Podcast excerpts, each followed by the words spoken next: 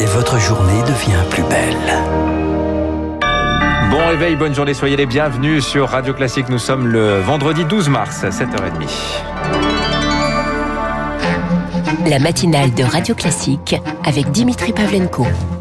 Et soyez les bienvenus si vous nous rejoignez à la une ce matin, le vaccin d'AstraZeneca qui continue à susciter les inquiétudes. La Thaïlande, Augustin Lefebvre, a annoncé cette nuit qu'elle reportait le début de sa campagne de vaccination. Elle devait euh, démarrer aujourd'hui. Ce vaccin est soupçonné de provoquer des caillots dans le sang. Hier, le Danemark, la Norvège et l'Islande ont suspendu son utilisation. Plusieurs pays européens, dont l'Italie, ont retiré des lots spécifiques. En France, on continue. Le ministre de la Santé, Olivier Véran, s'est voulu rassurant hier lors de sa conférence de presse hebdomadaire corrélation n'est pas forcément causalité. Sophie Paolini, le ministre estime que suspicion ne justifie pas suspension. Ce que l'on sait pour l'instant, c'est que 22 cas de thrombose ont été signalés pour plus de 3 millions de personnes vaccinées. La thrombose ou la phlébite, c'est en fait un caillot qui se forme dans un vaisseau sanguin et qui va l'obstruer. Mais pour l'Agence européenne du médicament, à ce stade, on ne peut pas conclure à l'existence d'un lien entre le vaccin et les caillots sanguins. Rien ne démontre, dit-elle, un risque d'une plus forte coagulation sanguine chez les personnes personnes vaccinées que sur l'ensemble de la population. En clair, ces coagulations auraient pu se produire sans l'intervention de la vaccination. Le groupe AstraZeneca, de son côté, assure que la sécurité du vaccin a été largement étudiée dans les essais cliniques de phase 3 et que les données confirment qu'il a généralement été bien toléré.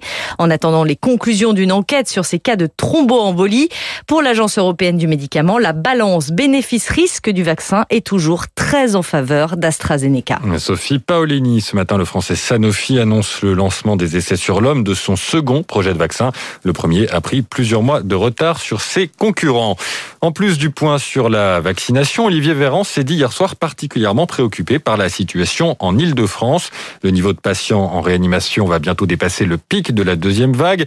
Toutes les 12 minutes, un francilien est admis en réanimation. Le ministre annonce des transferts massifs vers d'autres régions, des dizaines voire des centaines de patients. Les déprogrammations d'intervention à l'hôpital pourraient aller au-delà de 40%. Chez nos voisins allemands, les autorités craignent, elles, une troisième vague après plusieurs semaines de baisse liées aux restrictions sanitaires. Tous les indicateurs repartent à la hausse, la faute aux variants britanniques. Kai Schulze, épidémiologiste à Berlin, est donc alarmé. Nous sommes à un tournant, c'est très clair. Le variant britannique prend le dessus. Il représente désormais 60% des nouvelles contaminations. Quand on sait qu'il est plus contagieux aussi un peu plus virulent, alors oui, je suis inquiet. Surtout que dans le même temps, on a relâché la pression début mars avec la réouverture de certains commerces plus propices au contact, mais aussi avec euh, l'autorisation des réunions privées. Tout ça mis bout à bout, je pense que ça contribue à cette reprise épidémique. Malgré ça, je reste optimiste. Je pense qu'il peut y avoir une prise de conscience dans la population. Et avec la vaccination, on peut espérer un déclin des contaminations en avril. Un propos recueilli par Rémi Vallès. Au Portugal, le gouvernement a présenté hier un plan progressif de déconfinement. Il commence lundi, après deux mois de restrictions.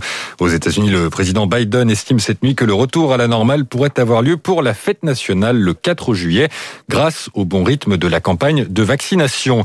À partir d'aujourd'hui, la France assouplit les conditions de voyage pour sept pays, dont le Royaume-Uni. Des restrictions notamment prises pour ralentir l'arrivée du variant anglais qui circule désormais largement en France. Il fallait un test PCR négatif de moins de 72 heures. Augustin, ces contrôles avant les vols, eh bien, ça ralentit la phase d'embarquement. Et cela risque d'entraîner de longues files d'attente quand le trafic aérien repartira. Pour éviter cela, Air France lance l'expérimentation d'un pass sanitaire numérique. Une application baptisée AOK Pass. Elle permet d'afficher sur son téléphone un QR code avec le résultat du dépistage. Pour l'instant, c'est facultatif et uniquement sur les vols vers la Guadeloupe et la Martinique. Mais si c'est concluant, cela pourra être généralisé. Emmanuel Ferracci, en charge du projet pour Air France, promet que cela mettra fin à une situation actuellement très complexe. Il faut s'adapter à la diversité des certificats et des langues. Ils ne sont pas toujours en français ou en anglais. On doit confronter les éléments du test et du certificat aux exigences du pays de destination. Donc c'est un contrôle qui est assez lourd. On a perdu 30% de fluidité à l'embarquement à cause de ces contrôles. Donc maintenant, pour l'agent d'embarquement, ce sera beaucoup plus simple puisqu'il se contentera de scanner le QR code présenté par le client instantanément. Ça lui affichera. Le client est conforme pour embarquer sur ce vol ou le client n'est pas conforme. C'est un gain de temps. Et ce qu'on souhaite, nous, c'est préparer la reprise du trafic, que ce soit le plus fluide possible pour nos clients. Emmanuel Ferracci répondait à Émilie Vallès. Il est 7h35. Emmanuel Macron se rend à Toulouse en fin de matinée. Déplacement sur le thème de la guerre spatiale. L'armée de l'air est en train d'achever aujourd'hui un exercice inédit. Exercice mené au CNES par le jeune commandement de l'espace, un an et demi d'existence. Opération entièrement virtuelle baptisée Astérix comme le premier satellite français. Objectif, Eric Cuoche, tester nos défenses spatiales alors que les menaces augmentent. Un débris menace de s'écraser sur l'Europe. Que faire? Des satellites risquent la collision. Comment l'éviter? Ce sont les réponses à ces questions que doit apporter cette simulation? Le général Michel Friedling, chef du commandement de l'espace. Astérix, il a pour but euh, d'entraîner euh, nos unités, d'évaluer nos processus opérationnels, de tester les interactions avec nos partenaires industriels, nos partenaires étrangers. C'est l'objet de cet exercice. Car pour la France, l'espace est désormais une zone de conflit potentiel comme une autre. Comme on les a observés dans tous les autres milieux, domaine aérien, domaine maritime, domaine terrestre et le domaine cyber, et bien maintenant les menaces, on les voit aussi dans le domaine spatial. Comme en juillet dernier où Moscou a été accusé d'avoir testé une arme anti-satellite lancée depuis l'espace. Depuis dix ans, États-Unis, Russie, Chine, mais aussi l'Inde sont lancés dans une course à l'armement spatial. Jean-Marc Laurent, spécialiste de la géopolitique de l'espace. Un certain nombre d'États utilisent le domaine spatial à des fins de démonstration de force. On n'est plus qu'à quelques années du dévoilement de moyens capacitaires spatiaux qu'on n'imagine pas aujourd'hui qui vont décoiffer. Cela pousse la France à réagir sur la période 2019-2025. Le gouvernement a débloqué 5 milliards d'euros pour la défense spatiale